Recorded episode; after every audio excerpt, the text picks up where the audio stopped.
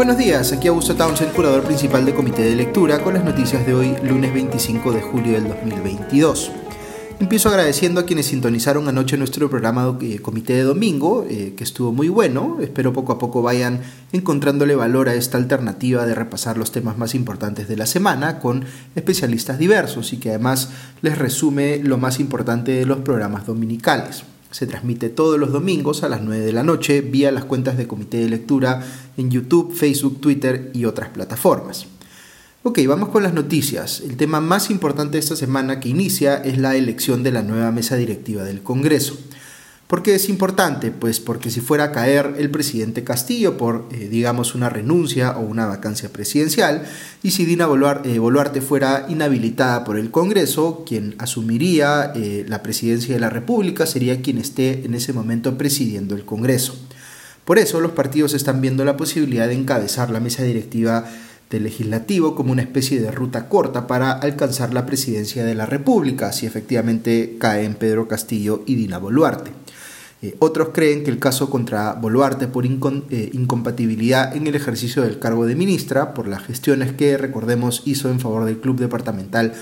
eh, Apurima cuando ya estaba en el cargo, no son suficientemente contundentes como para inhabilitarla también en su cargo de vicepresidenta y por tanto se están haciendo la idea de que la sucesión presidencial debiera operar en favor de Boluarte pero la mayoría de bancadas de oposición parecen estar más inclinadas por el primer escenario. Eh, sin embargo, no logran ponerse de acuerdo sobre quién postular a la presidencia del Congreso y por tanto parece que van a llegar divididas a esa elección. Veamos, supuestamente había un acuerdo entre las bancadas de oposición para que Acción Popular tuviese la presidencia del legislativo el primer año, cosa que efectivamente ocurrió con Mari Carmen Alba. Pero el segundo año le tocaba a Alianza para el Progreso. Por eso APP ha postulado a Lady Camones para ese cargo. Camones se había visto envuelta en una polémica porque en una reunión interna de su partido dijo que la bancada de Acción Popular actuaba como una, entre comillas, banda delincuencial. Pero parece que APP ya superó este tema e igual ha postulado a Camones, que es una opción, digamos, un poco más confrontacional con el gobierno que la de eh, el congresista Eduardo Salguana, vocero de ese partido, que también fue eh, voceado eh, como posible candidato a la presidencia del legislativo en su momento, pero a quien se le percibe, digamos, más llano a contemporizar con el gobierno. En la lista de Camones, que de momento es la única que ya se ha inscrito formalmente, pese a que el voto es mañana, también están eh, Fuerza Popular con Marta Moyano en la primera vicepresidencia, eh, Podemos eh, con Digna Calle en la segunda vicepresidencia y Somos Perú con Vilmar Lera en la tercera vicepresidencia. En algún momento surgió como opción para la presidencia legislativa la congresista Gladys Echaíz, quien era invitada justamente de Alianza para el Progreso, pero al parecer el líder de esta última eh, organización, César Acuña, no quería una invitada como eventual presidenta del Congreso o de la República y optaron entonces por Camones. Eh, Echaíz renunció eh, a APP semanas o días atrás, aunque dijo que su renuncia no estaba relacionada a una aspiración de presidir el Congreso. Luego se anunció que se incorporaría a las filas de la bancada de Renovación Popular, pero el vocero de esta, Jorge Montoya, había dicho que no presentarían candidato o candidata propia a la presidencia del Congreso. Todo esto cambió, sin embargo, el último fin de semana, cuando se anunció que sí se presentaría una lista a la presidencia del Congreso eh, de Renovación Popular, eh, encabezándola, digamos, con Echaíz, que implica que la oposición vaya dividida a esta elección de la mesa directiva del Congreso pues que si ninguna de sus dos listas obtiene el número de votos suficiente, eh, digamos, al dividirse los votos de la oposición entre ambas, podría eventualmente eh, ocurrir que haya la necesidad de una segunda vuelta en esa elección y podría ocurrir que solo una de las listas de oposición pase esa segunda vuelta para medirse, quién sabe, con una lista oficialista. Algunas personas que están del lado de Chaí señalan, me parece con algo de exageración, que la lista de Camones es en efecto oficialista y que Gladys Echaíz tendría mucho más peso propio por haber sido ella fiscal de la nación para enfrentar al actual gobierno y que en general sería una figura, entre comillas, más presidenciable. Del otro lado se dice que si la oposición busca vacar al presidente Castillo, de todas maneras se necesitan los votos de APP para ello, de modo que no es una jugada muy inteligente pelearse ahora con César Acuña.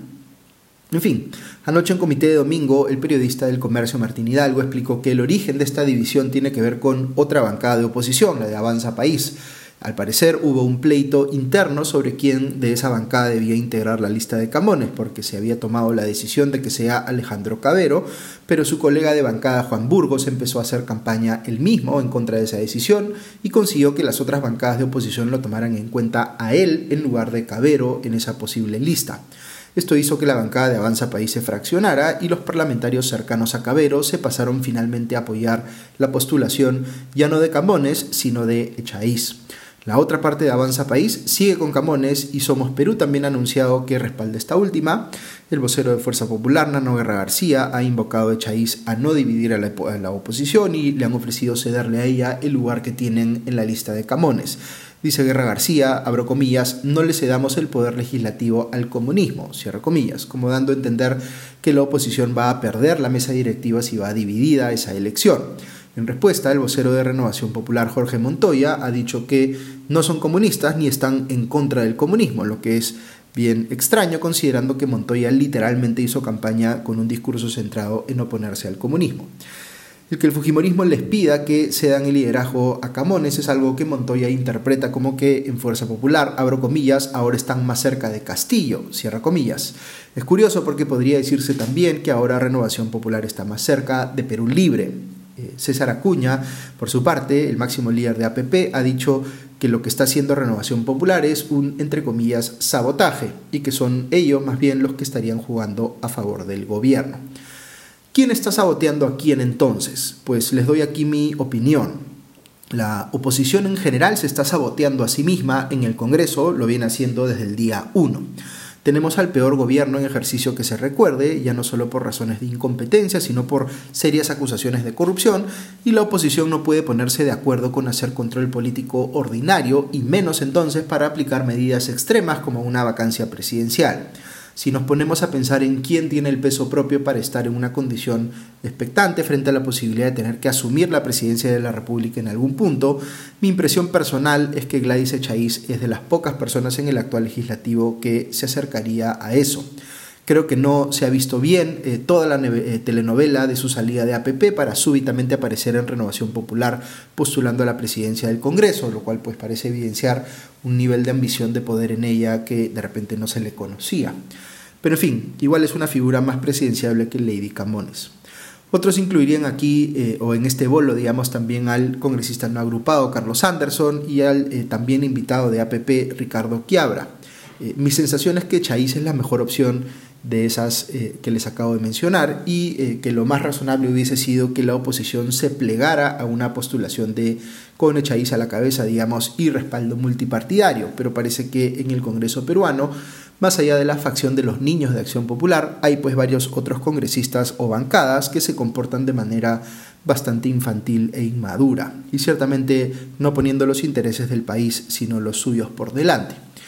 Ok, falta decir nomás quiénes integrarían la lista oficialista a la presidencia del Congreso. En Perú Libre quieren que Valdemar Cerrón encabece la lista, pero también se ha venido voceando el nombre de Héctor Acuña, el hermano de César Acuña, que renunció a APP y que ahora está eh, en Juntos por el Perú. De hecho, hubo toda una polémica el fin de semana porque aparentemente habían coincidido en un restaurante eh, eh, Héctor Acuña y el actual ministro de Comercio Exterior, Sánchez, quien se pensó, digamos, estaba de alguna manera negociando con él, como si Héctor Acuña fuese pues, el representante de la lista oficialista. En fin, ellos han negado que se hayan reunido. Eh, Sánchez ha dicho que se reunió más bien con el congresista Martí Corena, pero en fin, ha dejado esta sensación de que pudo haber eh, habido algún intercambio ahí entre ambos. En fin, ya nos enteraremos hoy pues qué termina sucediendo por el lado del oficialismo. Vamos con otro tema. Se supo ayer que la policía llevó a cabo hace algunos días eh, un operativo en la casa que tiene el amigo presidencial segundo Alejandro Sánchez Sánchez, en un lugar medio aislado en el balneario de Asia, al sur de Lima, el mismo amigo que es el dueño de la famosa casa del pasaje Zarratea en Breña.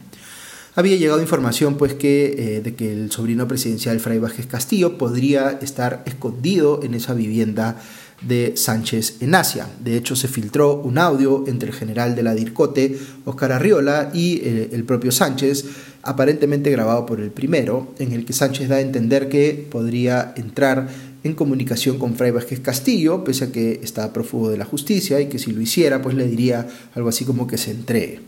Eh, también ha reconocido Sánchez en Panorama que tiene una relación especial con Fray Vázquez Castillo y que este sí estuvo en su casa de Asia, pero antes de pasar a la clandestinidad. Sánchez se quejó de que hayan allanado eh, esta vivienda y dijo que estaban pues abusando de él por ser amigo del presidente Castillo. Pero la policía ha hecho un análisis de las imágenes que Fray Vázquez Castillo transmitió desde la clandestinidad y parecería pues haber ciertas similitudes con la casa de Sánchez en Asia.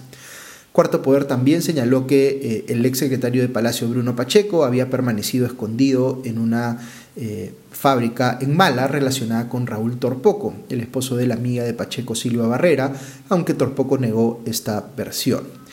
Por otro lado, anoche el ex ministro del Interior Mariano González apareció en varios programas dominicales y contó que quien fuera su edecán, Engelbert Hugo y Díaz, lo presionó para que se contactara con un ex marino experto en inteligencia de nombre Carlos Barba, antes vinculado al caso eh, Business Track, que eh, según el EDECAN quería eh, reunirse con el ministro, pero González se negó a hacerlo y tuvo una discusión con Verassi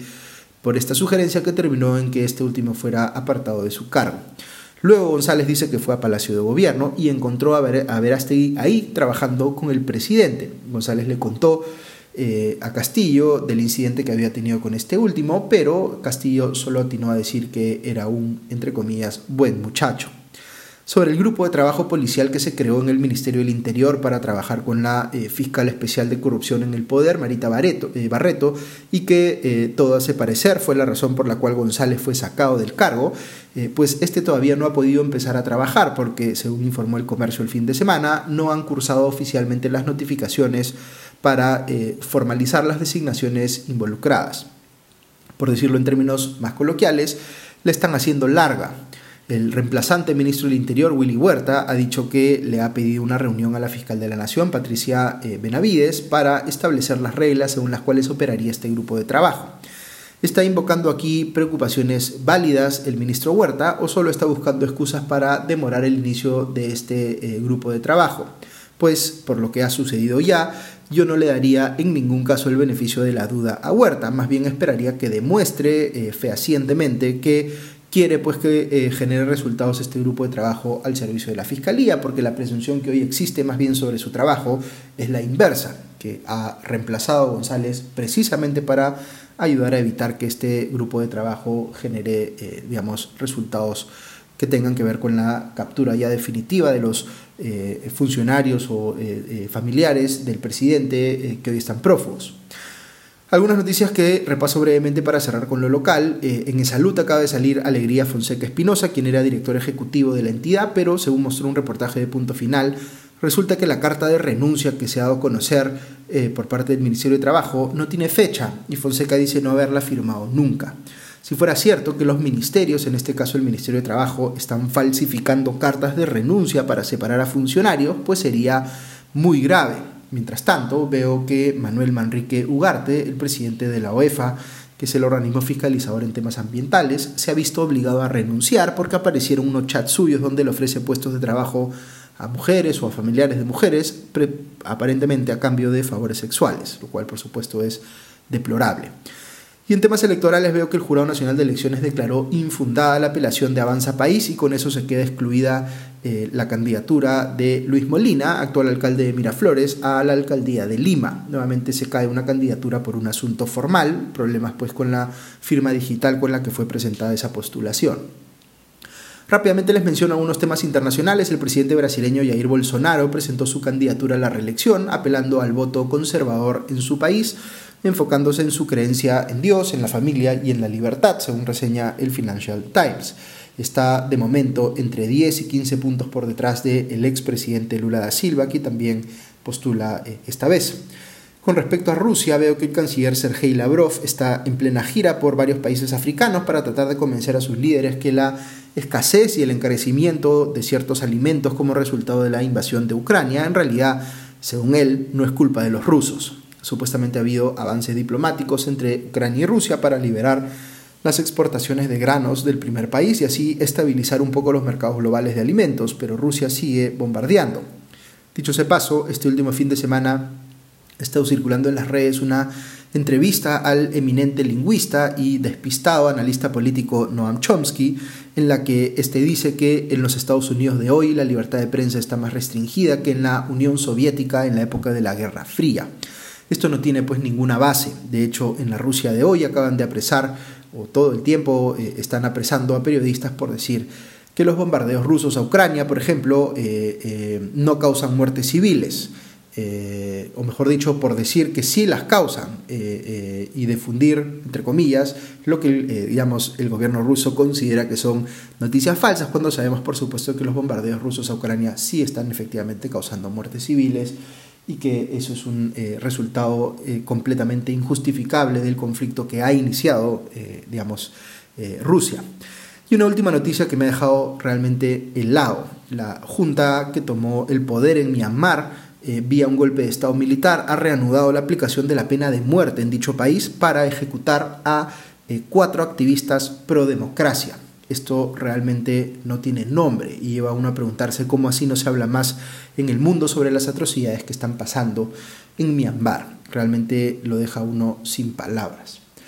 Ok, eso es todo por hoy. Que tengan un buen día y una buena semana y ya nos escuchamos pronto. Adiós.